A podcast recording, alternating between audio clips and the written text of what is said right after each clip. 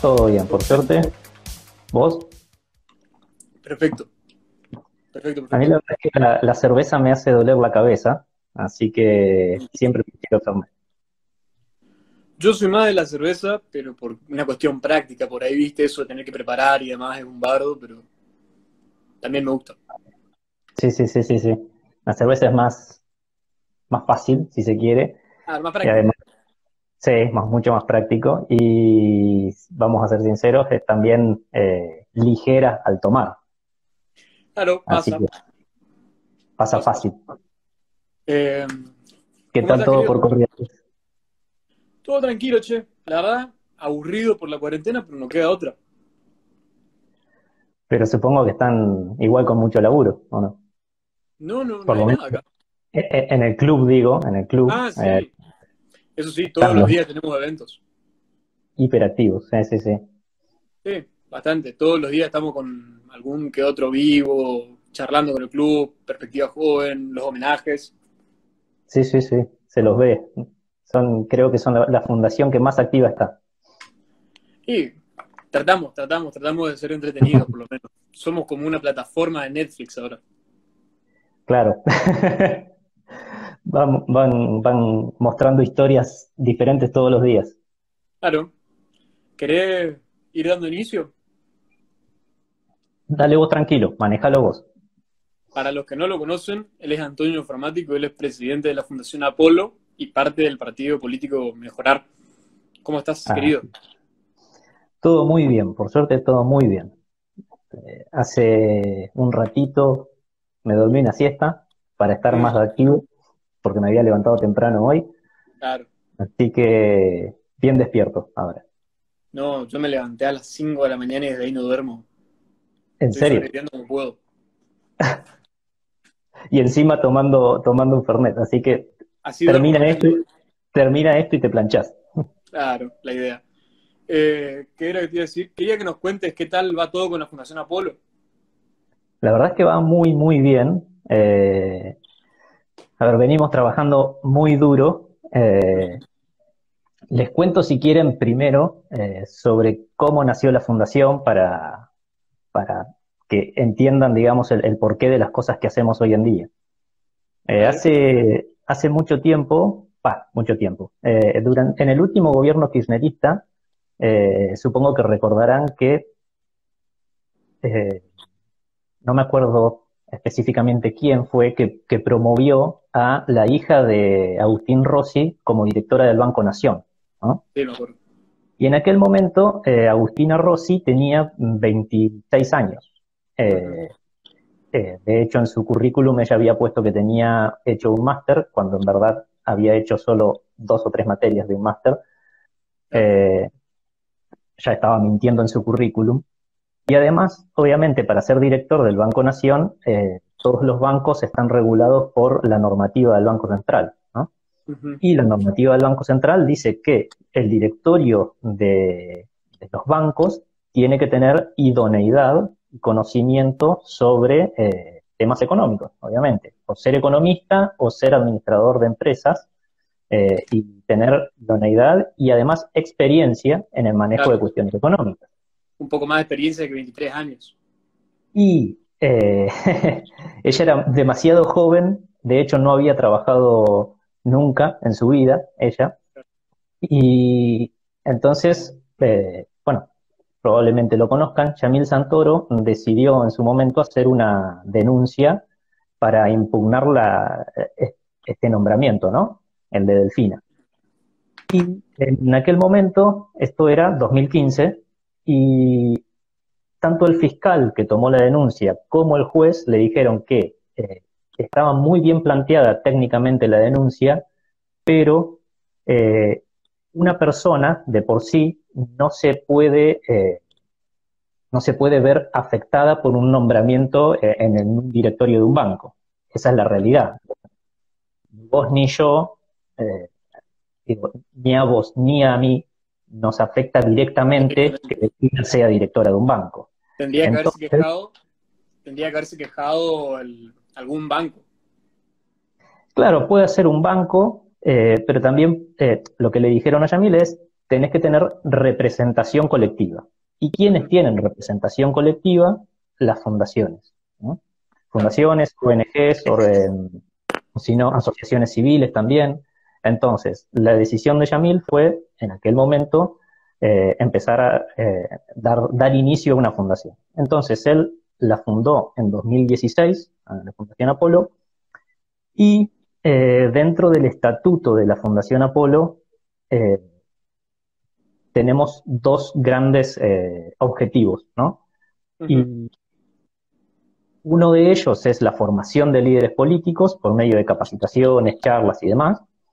Y el segundo objetivo de la Fundación es el accionar judicial frente a los abusos estatales.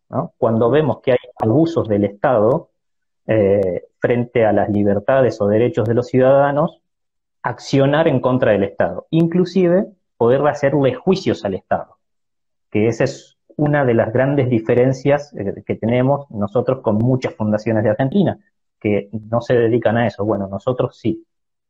Entonces, a partir de ahí eh, es que comenzó a trabajar la fundación. En 2016 se, presentó el legajo en la Inspección General de Justicia y recién en mayo de 2019 nos aceptaron la fundación. O sea que desde mayo de 2019 estamos trabajando de verdad. Antes no trabajábamos. Casi un año. No, eh, ah, casi un año que estamos trabajando, sí. Claro. Eh, pero llevó casi tres años que nos acepten la fundación y justamente, ¿por qué no nos la aceptaban? Por esto de hacerle juicios al Estado. Porque con aceptarnos a nosotros, el Estado se está autoperjudicando. ¿no? Entonces, bueno, me comí mi hielo. Eh, entonces, esto llevó un periodo largo, pero eh, al fin y al cabo tenemos la fundación eh, estamos operando legalmente hablando. Así que ya podemos trabajar eh, de manera legal. Eh, y respondiendo y volviendo a tu pregunta principal, ¿cómo venimos con la fundación? La verdad es que venimos trabajando mucho, muy duro. en un principio éramos pocas personas, pero hoy, por ejemplo, tenemos un equipo legal que es uno de los grandes assets de la fundación, que tiene casi 20 personas lo lidera una persona y después tenemos dos o tres equipos de trabajo en particular. Eh, bueno, ¿Todos voluntarios? todos voluntarios, sí, sí, sí, sí. Cada uno, cada uno de los abogados obviamente tiene su trabajo aparte, ¿no? Hay personas que, trabajan de manera independiente como abogados, hay personas que trabajan en diferentes eh, rubros, por ejemplo, en, el sector privado, otros en el Estado, hay muchas personas y también diferentes rubros de abogados. Bueno, vos, eh, recuerdo que vos estudias abogacía, así que hay, hay, rubros, por ejemplo, hay personas que se dedican a la parte administrativa, hay personas que se dedican a la parte... laboral, etcétera, hay claro. Sí, sí, sí, sí. Entonces, son casi 20 personas hoy en día eh, y la verdad es que es uno de los grupos que más aceitado está dentro de la fundación. Y si querés te puedo contar, acá me, abrí la PC y me hice un listadito específicamente de todo lo que hicimos este año, eh, porque la verdad es que si, si, quiero hacerlo de memoria, no me sale. No me sale. Vamos a escuchar algún par. A ver, para que se diviertan. Eh, el 7 de enero de 2020, eh, bueno, todo este año, ¿no? El 7 de enero eh, impugnamos la designación de Rafecas como Procurador General de la Nación. Eh, fuimos una de las cuatro personas, va, cuatro instituciones que impugnaron la designación de Rafecas como Procurador. Eh, Rafecas tuvo más de 700 instituciones a favor, instituciones o personas. Nosotros fuimos uno de los cuatro que lo impugnó. Lamentablemente, tengo que decir que compartimos ese, ese podio de cuatro junto a Debido, porque ah. fue el que metió preso a Debido, entonces Debido lo, lo impugnó para como una venganza. Sí, no es lindo, no es lindo eh, estar al lado de Debido, pero bueno. Peor es nada. Sí, tal cual. En ese momento sí, sí, sí, sí. Eh, digo, ¿y, por, qué impugnamos, por, qué fue la decisión de impugnar a Rafecas? Y porque Rafecas fue quien desestimó las denuncias por eh, el lavado de dinero de Cristina por medio de Otesur. Y lo hizo eh, de manera express. Entonces, no podemos poner como Procurador General de la Nación a un tipo que le llega una denuncia y te la saca en dos minutos. ¿Por qué? Porque Cristina en su momento era la presidenta y al tipo le cayó cuando Cristina era presidente. Claro. No, es muy serio. Y la verdad es que es bastante, bastante malo. Por eso nosotros tratamos siempre de eh, estar atentos a todo lo que pasa para eh, detectar posibles casos en los que nosotros, al tener representación colectiva, podamos accionar. Después, eh, el 13 de enero, denunciamos en la Oficina Anticorrupción a Luana Volnovich por imponer el lenguaje inclusivo en las comunicaciones del PAMI. Que quizá algunas personas, sí, a ver, muchos, muchas, muchas personas a veces cuando lanzamos este tipo de comunicaciones nos dicen no entienden nada, eh, la denuncia en la Oficina Anticorrupción, eh, que es por temas de corrupción. No, ahí está el tema también. Eh, la Oficina Anticorrupción trata de ética pública y de, de buen manejo de los, de los funcionarios públicos, ¿no? y el imponer lenguaje inclusivo lo vemos como una cuestión netamente ideológica eh, que no hace a, la neutralidad que tiene que tener el Estado. Eh, después, el 14 de enero, hicimos una denuncia penal contra el presidente, Alberto Fernández, contra Santiago Cafiero, el jefe de gabinete, y el ministro de Economía, Martín Guzmán, por el nombramiento de un chef como director del Banco Nación. no sé si se acuerdan que ese es el sobrino de eh, Alicia Kirchner. Ridículo. Y eh, ni siquiera era chef, eso es lo peor, porque si por lo menos fuese chef recibido, había hecho un curso, de chef. Era un curso de chef adentro de un sindicato, lo que hecho. Es un desastre, básicamente. Eh, hay cosas que avanzan, hay cosas que no. Eh, muchas de las, de las denuncias que hacemos pueden estar cajoneadas por tiempo, algunas terminan saliendo. por ejemplo, el 26 de enero hicimos un pedido de información pública por los gastos de la estilista de la, primera dama, de Fabiola. No sé si se acuerdan que había ido el presidente con, su mujer a una gira por Israel y por Europa. Y se sacaron fotos que estaba con la estilista. Entonces, lo que hicimos fue hacer un pedido de información pública para saber cuánto se gastó en la estilista. Y después eh, te digo, ese fue el 26 de enero y... ¿Y tuvieron respuesta? En ese tuvimos respuesta recién el 9 de marzo. Eh, sí, a ver, tengo que hacer una aclaración. Un pedido de información pública, normalmente eh, lo que se hace es pedir la información al organismo que tiene que, en este caso, por ejemplo, lo hicimos a la jefatura de gabinete de ministros, porque es, es la que aprueba los gastos de la presidencia de la nación, ¿no? Eh, si no te responde, ahí tenés 15 días. Si no te responden en esos 15 días, lo que tenés que hacer después es ir a la oficina de acceso a la información pública. Entonces, eh, hicimos eso. Como no nos respondieron en 15 días, fuimos a la oficina y ahí se obligó a la jefatura de gabinete a que nos responda. Y nos respondieron, y eso después salió publicado por perfil, por, eh, y por varios otros medios, diciendo que bueno, eh, se había gastado 270 mil, creo, 270 mil pesos solo en pasajes, ida y vuelta, a Israel, lo cual no tiene sentido, porque yo el mismo día que nos dieron la información, agarré, entré a despegar y miré a ver cuánto me saldría un pasaje ida y vuelta a Israel con un periodo de una semana, como si de hoy lo pidiese para el viernes que viene, y salían 92 mil pesos. Y de vuelta. O sea, ida y vuelta. Era una locura el sobreprecio que había. Y después tenía uno, un par de dólares más por el, por el hospedaje, que no era mucho. Supuestamente el estilista no cobró un peso por, por su servicio de estilista. Me suena raro, pero bueno. Le pagaron todo para ir a Israel, vos sabés, yo tampoco cobro nada. Bueno, pero por, nosotros porque nos gusta viajar y porque lo haríamos por amor al arte, pero la, la- la chica, la chica es estilista y de- se supone que debería cobrar por su servicio también. Ya si pagaron 270 mil pesos por su pasaje, ya me parece mucho. Ya no tenés derecho a nada después de eso. Ni un Es chico, una locura. Igual yo te digo, no me lo creo lo de los 270 mil pesos ¿no? por el pasaje. No tiene sentido. Y No el, pasaje que yo había averiguado dónde despegar era en primera clase, no era en económica. Entonces, digo, no, no, no hay manera de que valga 270 mil pesos un pasaje. Claro, claro. Después, eh, el 10 de febrero, denunciamos a Cristina Kirchner, también en la Oficina Anticorrupción, por sus declaraciones en contra de la comunidad italiana. No sé si se acuerdan. Sí. Que un escándalo. eran- los, los descendientes italianos eran todos mafiosos como Macri, etcétera. sí, sí, sí, sí. Bueno, entonces, Desafortunado comentario de la, de la, de la mujer, bastante desafortunado. de la expresidenta.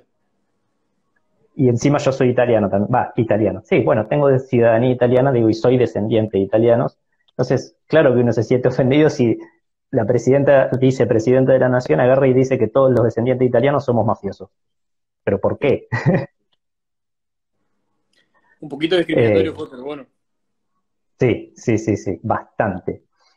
De hecho, después, eh, más allá de la denuncia que hicimos en la Oficina Anticorrupción, eh, una de las dos personas del partido eh, fueron a denunciarla al INADI también. El problema es que el INADI hoy en día lo maneja Donda. esta chica, Victoria Donda, y sabemos que ahí no va, no va a pasar No, no, absolutamente nada. no. ¿No Eh, y sí, sí, sí, sí. Lamentablemente sí. Después, eh, el 25 de febrero hicimos un pedido de información pública al Ministerio de Hacienda eh, por los, por los bonos, era por los bonos argentinos, Y después hicimos también al día siguiente una denuncia en contra de Daniel Scioli. No sé si se acuerdan que Daniel Scioli estaba ejerciendo como embajador, Ah, la Y- doble. como diputado. Claro. Eh, entonces, eh, en verdad, la denuncia fue por ejercer como embajador cuando todavía era diputado. Claro. Eh, porque la realidad es que él ya había enviado, eh, había comunicaciones oficiales con la firma de él como si fuese embajador, pero en verdad todavía era diputado. Entonces decidimos hacer esa denuncia, que eh, eso, la verdad es que la desestimaron desde la justicia. Y eh, lo que hicimos fue apelarla. Todavía no hay resolución. Después, y sigo y tengo muchísimas, vamos a hacer algo más, más cortito para, para contarlas. Eh, hicimos el 10 de, de marzo, hicimos un pedido de información pública para saber si Evo Morales vive de nuestros impuestos, eh, Ah, claro, porque refugiado acá. está refugiado todavía. Está, ¿Está acá está Evo Morales, Álvaro García Linera, que es el vicepresidente, eh, ex vicepresidente, Ujú. y eh, ahora no me voy, no me voy a acordar el nombre, pero está quien era la ministra de Salud de, de allá de, de Bolivia, también está acá, que es muy poco conocida, por eso nadie sabe que está acá, pero eh, nosotros sabemos que Evo Morales estuvo viviendo, por ejemplo, en Colegiales, que, que es un barrio de acá de Capital, y que de hecho cuando los vecinos lo vieron, lo empezaron a escrachar, a bardear, y se tuvo que ir de ahí.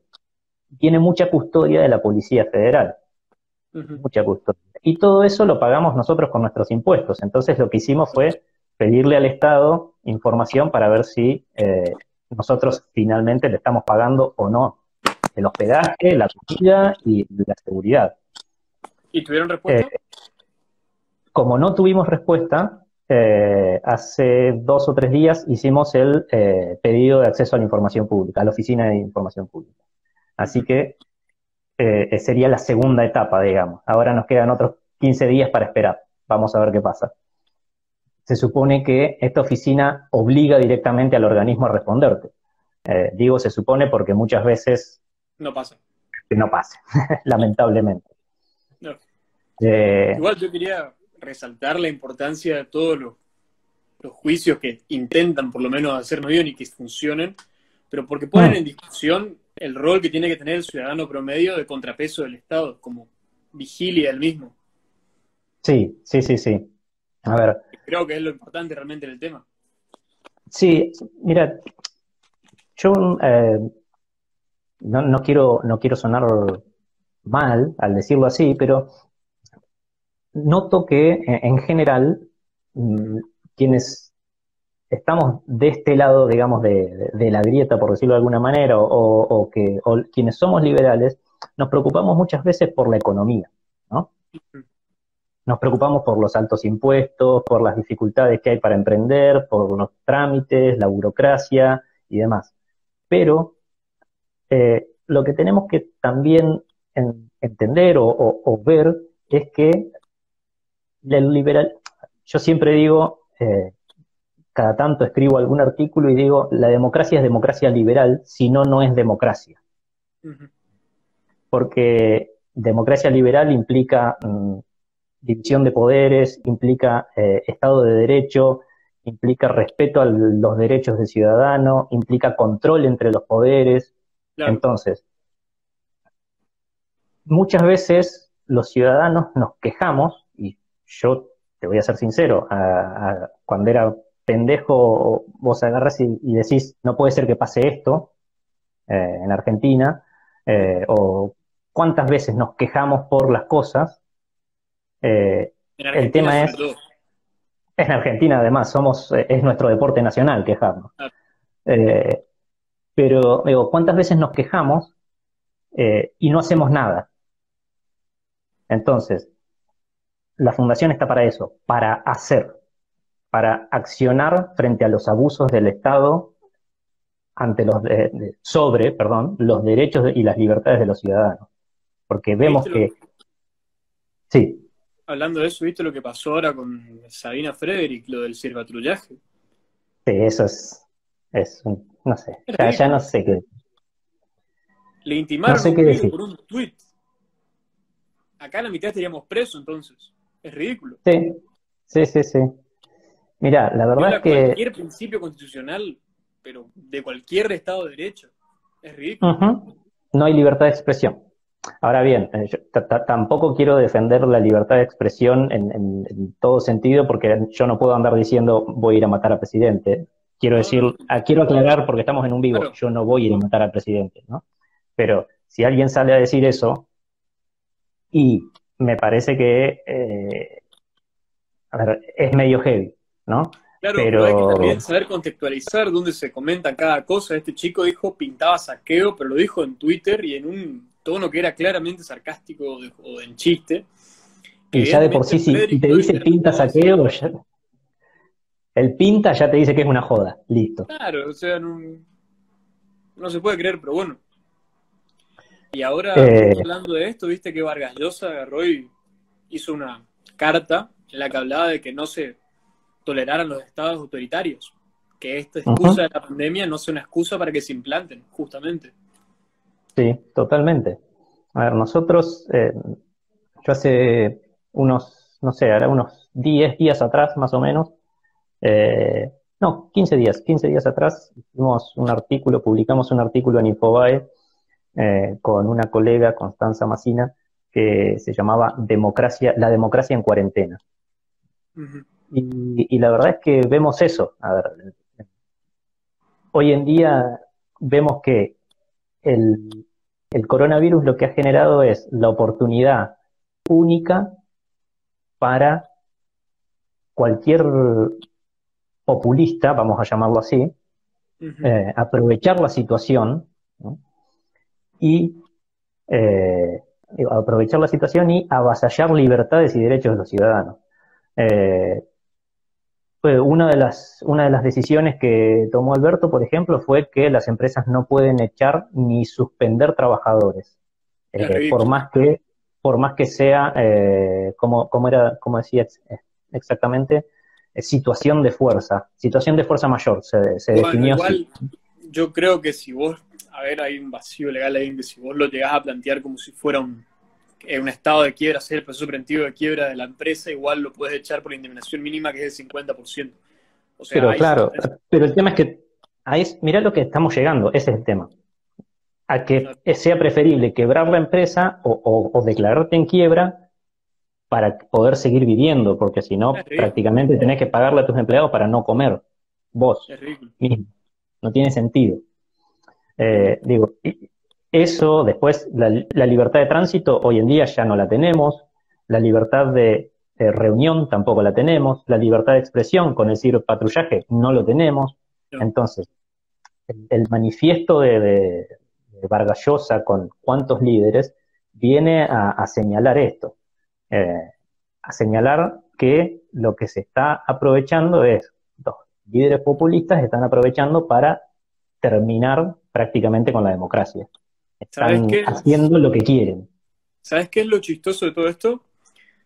Que ni bien sacó Vargas el comunicado, lo defenestraron en todos los medios populistas de todos los países, diciendo que era un neoliberal, un facho, etcétera. Sí, claro. Justo unas horas antes o una hora después de lo de Vargas Llosa, sucede que Chomsky, que es un anarquista de izquierda, dice exactamente lo mismo, pero con la palabra neoliberal de fondo. Se decía que era que había evitar los estados autoritarios neoliberales. Y lo aplaudieron por todos lados. Una palabra cambió el discurso y lo aplaudieron por todos lados. Ridículo. Bueno, esto, que está el autoritario y el autoritario. Claro, sí, sí bueno, pero claro, la izquierda siempre, la izquierda siempre hace eso, ¿viste? Es como tenés, tenés parámetros diferentes para medir a la gente. Eh. ridículo. Pero claro que sí, es totalmente ridículo. Son a ver, no, quiero, no quiero decir ninguna mala palabra, pero eh, llega un punto en que decís, no, no, no, tiene lógica lo que hacen. Lo peor de todo. Los animales son iguales, pero hay animales que son más iguales que otros, decía Orwell en, sí, sí, sí. en la granja.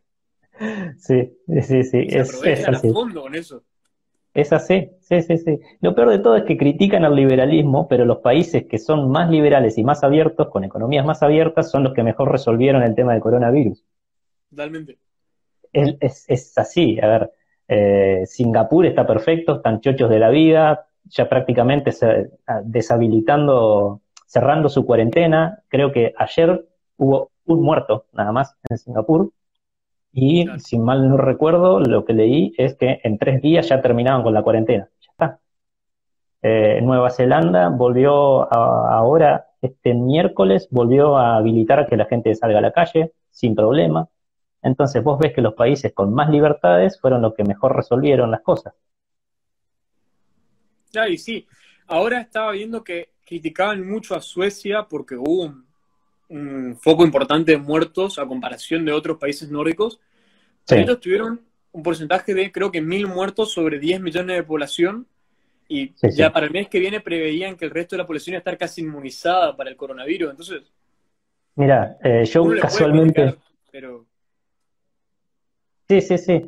A ver, primero hay que, probablemente quienes estén conectados sepan, y, porque se supone que, o por lo menos entendemos que todos acá somos liberales, creo que, que sabemos que Suecia no es socialista para nada. Eh, digo, yo particularmente conozco el caso sueco porque mi hermano está viviendo en Suecia y me cuenta, eh, sí, sí, sí, de hecho, eh, vivimos una situación se quiere un poco, vamos a describirla como divertida, porque mi hermano había venido acá el 8 o 9 de marzo, se vino desde Suecia, Argentina, y se venía a pasar tres semanas. Eh, y estuvo ocho días acá y fue justo cuando explotó el coronavirus y muchos países europeos y Estados Unidos decidieron cerrar sus fronteras. Y mi hermano dice, ¿qué hago? ¿Me voy o no me voy? Porque si me quedo no sé cuándo puedo irme a Suecia. Así que sacó el pasaje para el día siguiente y estuvo solo ocho días acá en vez de tres semanas como quería estar y se volvió. Acá eh, preguntan qué tan cierto es el estado de bienestar en, los países nórdicos. Ah, a, ver, primero te cuento lo de, lo de, lo de cómo está el coronavirus allá. El tema es, en Suecia había pocos contagiados en general, los suecos, vamos a, hacer, vamos a decir la verdad, no son unos tipos rejodones como nosotros, que nos encanta darnos un beso y abrazarnos y salir a tomar algo siempre. Son gente más fría, si se quiere. Y entonces hacen reuniones sociales, pero siempre respetando las distancias entre ellos. No son personas mm, tan, eh, tan cariñosas como somos los argentinos. Claro. Entonces, respetaban. Me ignoraban. Y sí, sí, sí, sí, son, son personas frías, es la realidad. Y entonces, eh, al respetar las distancias, no había tantos contagiados. Estaba todo tranquilo hasta que, bueno, mucha gente siguió, como no había muchos contagiados, mucha gente siguió yendo a los bares. Y ahí fue que se empezó a contagiarme. Esto me lo dijo mi hermano porque dice, yo salgo, salía a correr y, veía gente en los bares. Y dice, es como que la gente tampoco se confió mucho. Claro. Y ahí empezó a ser más exponencial el coronavirus y empezó a haber muchos muertos en los últimos 15 días. Pero la verdad es que lo tenían bastante controlado.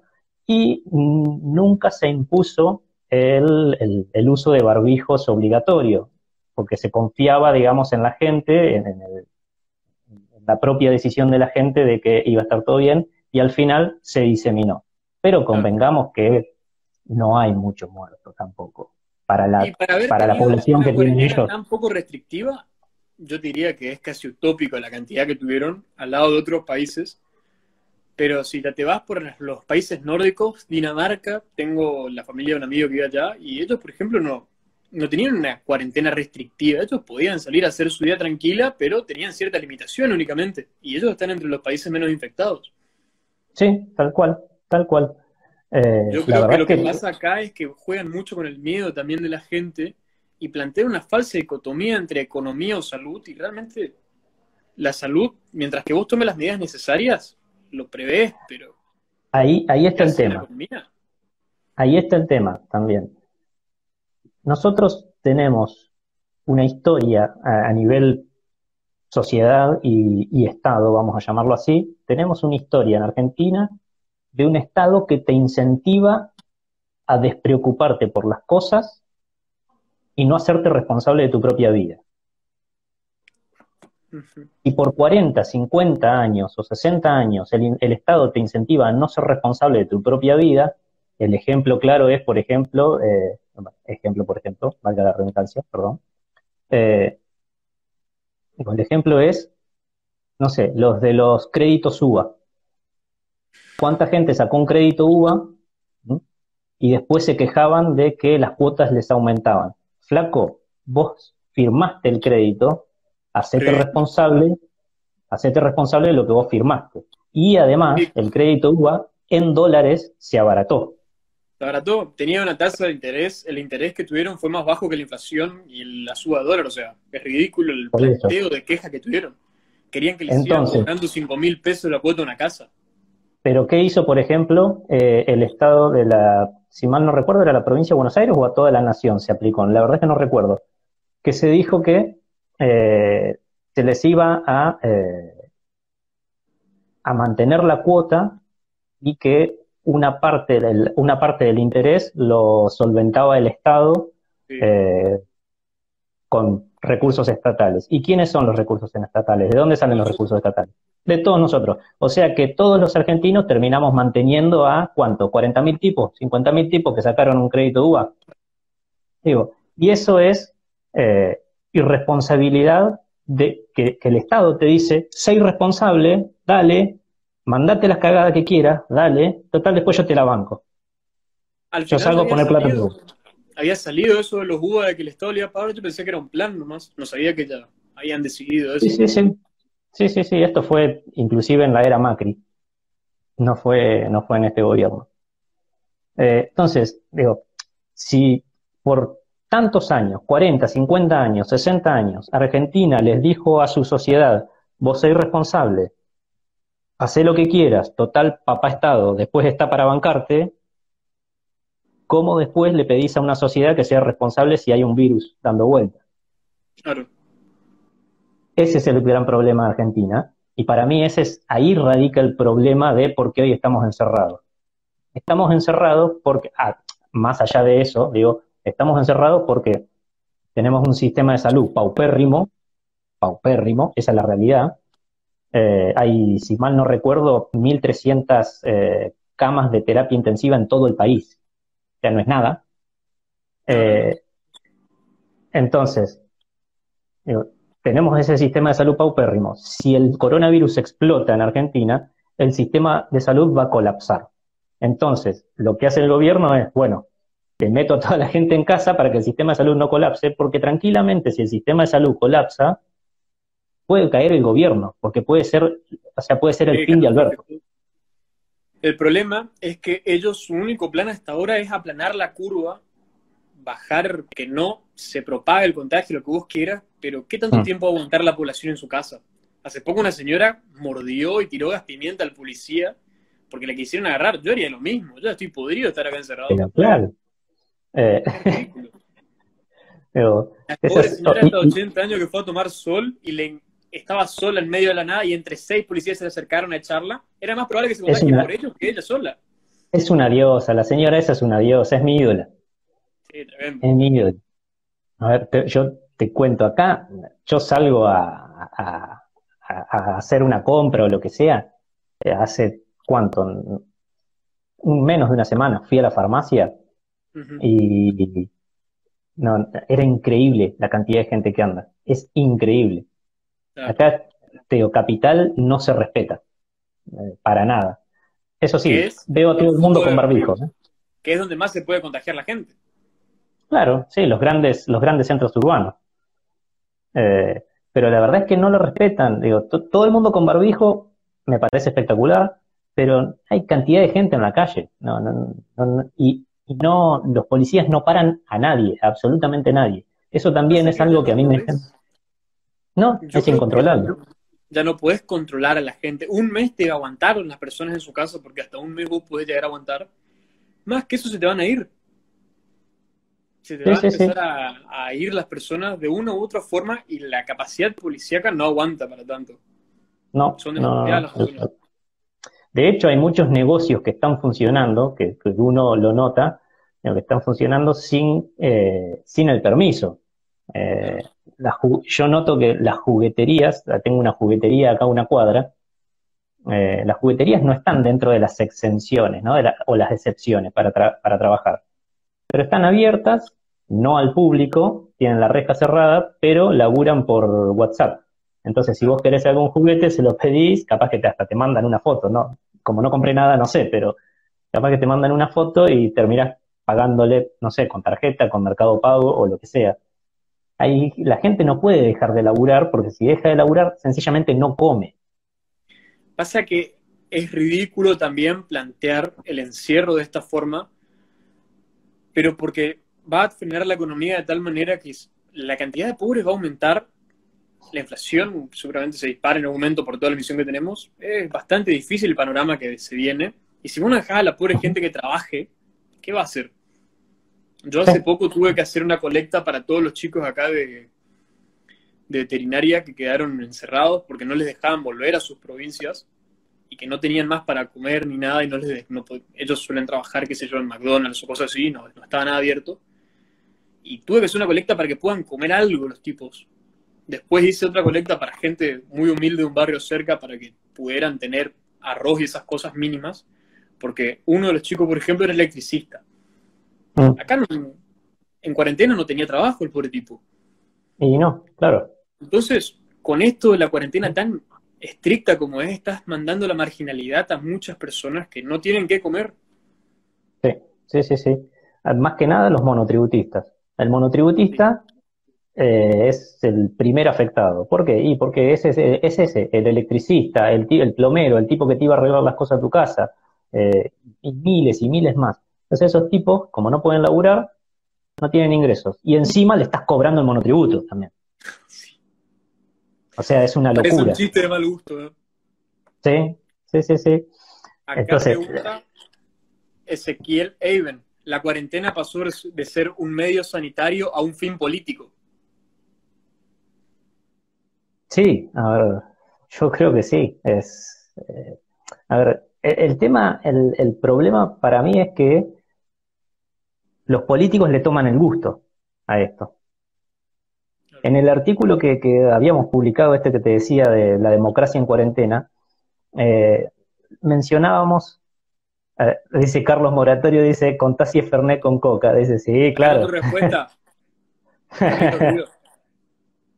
claro que sí. Un buen Fernet con, con coca, claramente, ¿no?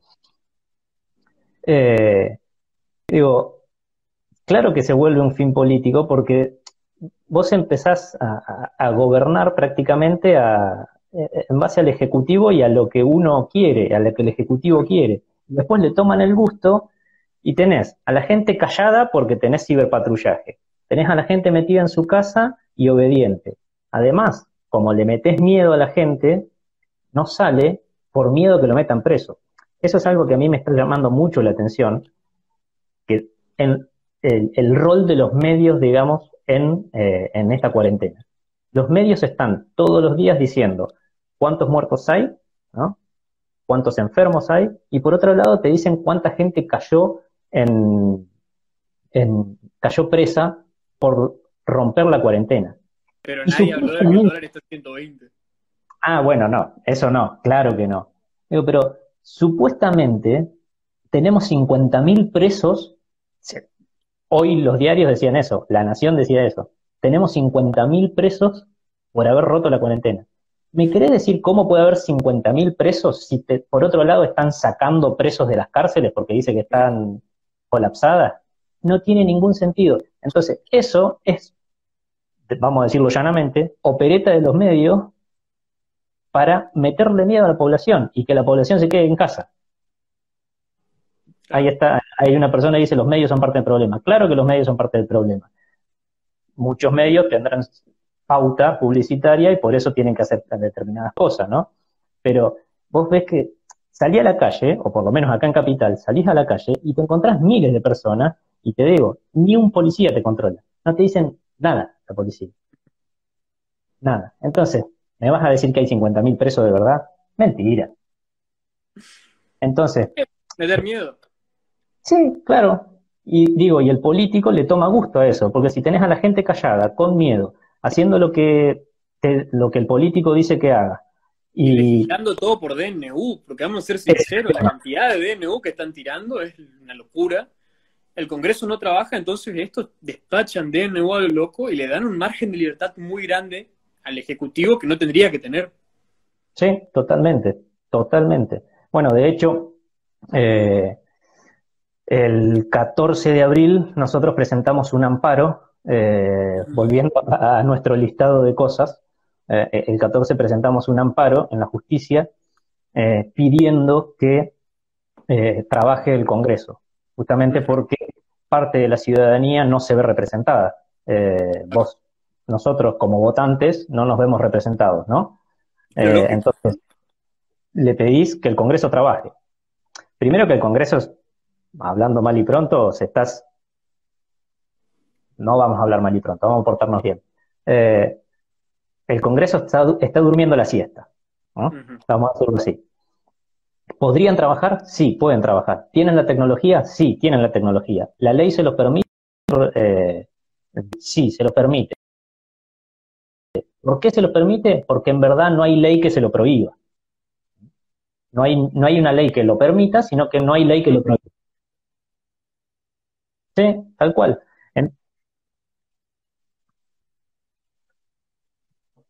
¿Se, escucha bien? Yo te, te estoy viendo medio cortado.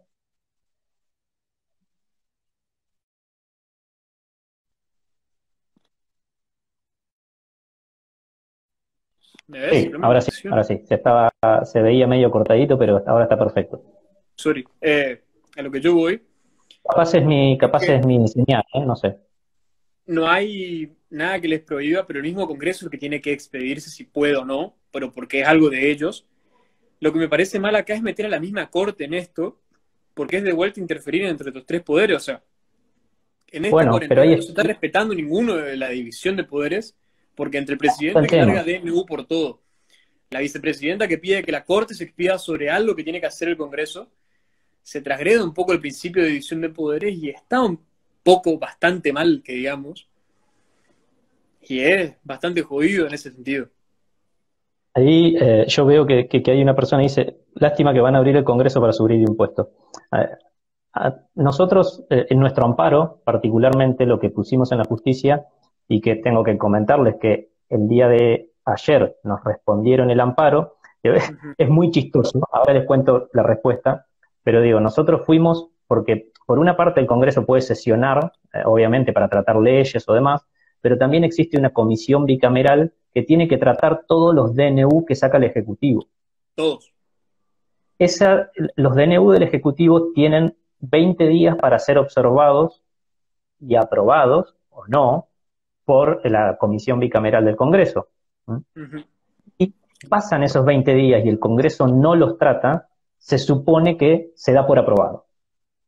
Entonces, desde que empezó la cuarentena, que fue por un decreto, el 19 de marzo, el Congreso no hizo nada, la bicameral no hizo nada. Nosotros lo que hicimos fue esperar 20 días, a ver si no, si no ni siquiera trataban el primer decreto de la cuarentena. Como no, no, trataron absolutamente nada, metimos el amparo. Bueno, ahora, ¿qué nos dijo la justicia? Eh, la, justicia se tomó vacaciones. La justicia está eh, de, vacaciones de feria judicial, está cerrada. Hay una acordada de la justicia que dice que se puede abrir la feria judicial en determinados casos eh, y nombra algunos casos, pero no dice solo estos. Dice en algunos casos y empieza a nombrar algunos, ¿no? No es taxativo. claro, no es taxativo. No son solo los que dice. Pueden ser muchos más. Y algunos de esos casos son casos de violencia de género. ¿no? Entonces, ¿qué hizo el fiscal que tomó nuestro amparo? Dijo que eh, le recomendaba al juez no abrir la feria judicial, no habilitar la feria, porque no era un caso de violencia de género. O sea, para el fiscal es más importante un caso de violencia de género que la democracia, porque convengamos que si la justicia está cerrada, el Congreso no labura, ¿dónde está el control de poderes? Entonces, si no hay control de poderes, no hay democracia. Y entonces, el fiscal dijo eso, que la verdad que es totalmente chistoso. Y después el juez no se basó en eso, utilizó otros argumentos, pero nos rechazaron el amparo. Entonces, ¿qué vamos a hacer? Ya está decidido, hoy lo publicamos dentro de, las redes de la Fundación. El lunes vamos a, aplicar un persaltum y vamos a apelar la decisión y vamos a ir directamente a la Corte Suprema de la Nación. ¿Para qué? Para que la Corte trate eh, el, amparo para que el, Congreso labure. Al fin y al cabo le estamos pagando el sueldo a los tipos estos. Claro. Bueno, Tony querido, te hago una última pregunta y nos vamos porque nos excedimos de tiempo. ¿Qué libros recomendás? Eh, bien. A ver, ahí yo ayer me puse a ver la, la charla que hicieron ayer con Natalia y vi esto de los libros, entonces me lo preparé esto. Eh, ahí... Es una pregunta sorpresa, pero bien preparado, hice la tarea. Eh, hay algunos libros que a mí me gustaron mucho. Primero que recomiendo de por sí toda la bibliografía de Ayn Rand. A mí me gusta mucho Ayn Rand. Eh, no soy libertario porque creo en el Estado, pero me gusta mucho Ayn Rand, porque Ayn Rand abre muchas cabezas. Y si tuviera que recomendar libros, eh, voy a decir cuatro. Ah. Uno es eh, el, de, el libro de Ray, Monk, es la biografía de Ludwig Wittgenstein, que se llama El deber de un genio. Ese es uno. Y leerlos en este orden, porque hay que leer primero la biografía para después leer otro de Wittgenstein y después otro más. Eh, el segundo es uno de Ludwig Wittgenstein, que es el Tractatus Logicus Philosophicus. Está muy, muy bueno. Y trata sobre eh, cómo se usa el lenguaje y para qué se usa el lenguaje. Y hay una frase al empezar el libro que dice, todo el sentido del libro se puede resumir en las siguientes palabras lo que puede en absoluto decirse, puede decirse con claridad, y de lo que no se puede hablar, es mejor callarse. Trata sobre el uso del lenguaje y sobre, cuando la gente habla sin saber, básicamente.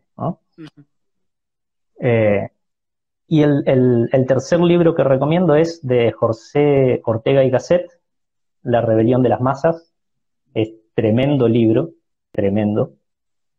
Eh, habla sobre la masificación del hombre, digamos, y del hombre, cómo se separa el hombre cuando se quiere a sí mismo, por decirlo de alguna manera, y se exige a sí mismo como ser individual, se separa de la masa. Y la masa sería el que ve Pinelli, vamos a decirlo, de alguna manera, eh, y cómo el individuo es lo que importa, eh, y cómo el individuo es el que puede llevar adelante o, sacar adelante una sociedad. Y después hay un muy, muy buen libro que a mí me encantó porque me gusta mucho la historia rusa y que lo tengo acá, que se llama Los que susurran. Los que susurran. Ajá. ¿De quién es? Orlando Figes. Yo lo vi en mi librería hace poco, en una librería que voy mucho. Está abierto. ¿Qué tal es? Porque me interesó bastante. Tiene unas 960 páginas. Es sí, sí, vi que era gordo, vi que era gordo. Increíble el libro. Y se trata sobre, eh, son historias de la Unión Soviética, historias de familias que vivieron en la Unión Soviética y de se llaman los que susurran porque la gente en la Unión Soviética tenía que susurrar, prácticamente no podía hablar en voz alta. ¿Por qué? Porque tu vecino te delataba como traidor a la patria si vos querías, no sé, vender, en aquel momento no existían los mouse, pero vamos a suponer que lo existían, si te querías vender el mouse a tu vecino para ganar plata y poder comprar comida, lo que sea, eras un cerdo capitalista, básicamente. Entonces el vecino agarraba y te delataba. Y además lo que incentivaban desde el Estado era que delatando, o sea, el Estado te incentivaba a delatar porque después te daba premios. ¿Qué premios eran? Comida. O un mejor cargo dentro del partido comunista. Y eso, eh, digo, lo que, lo que demuestra el libro es que, eh, si se quiere, para hacer un análisis más filosófico del libro, que el comunismo en última instancia fomenta el individualismo, no fomenta el pensar en lo colectivo. Porque si vos vas a obtener un premio por delatar a tu vecino, vos pensás en vos mismo, en callarte la boca y en forrear, perdón por la palabra, en forrear al otro, en delatar al otro, en ser un hijo de puta, para tener beneficios. Y eso es ser individualista es mucho más individualista que lo que se dice que es el capitalismo, ¿no? Claro.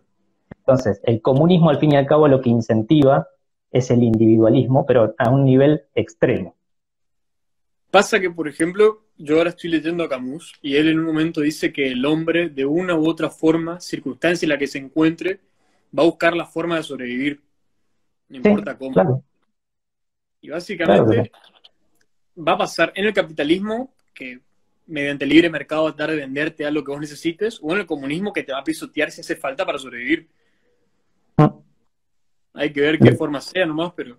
Sí, lo peor, a ver, digo, lo peor de todo es que el comunismo te pisotea, te genera eso, pero vos intentás sobrevivir solo por sobrevivir, por comida, por quedarte vivo nada más.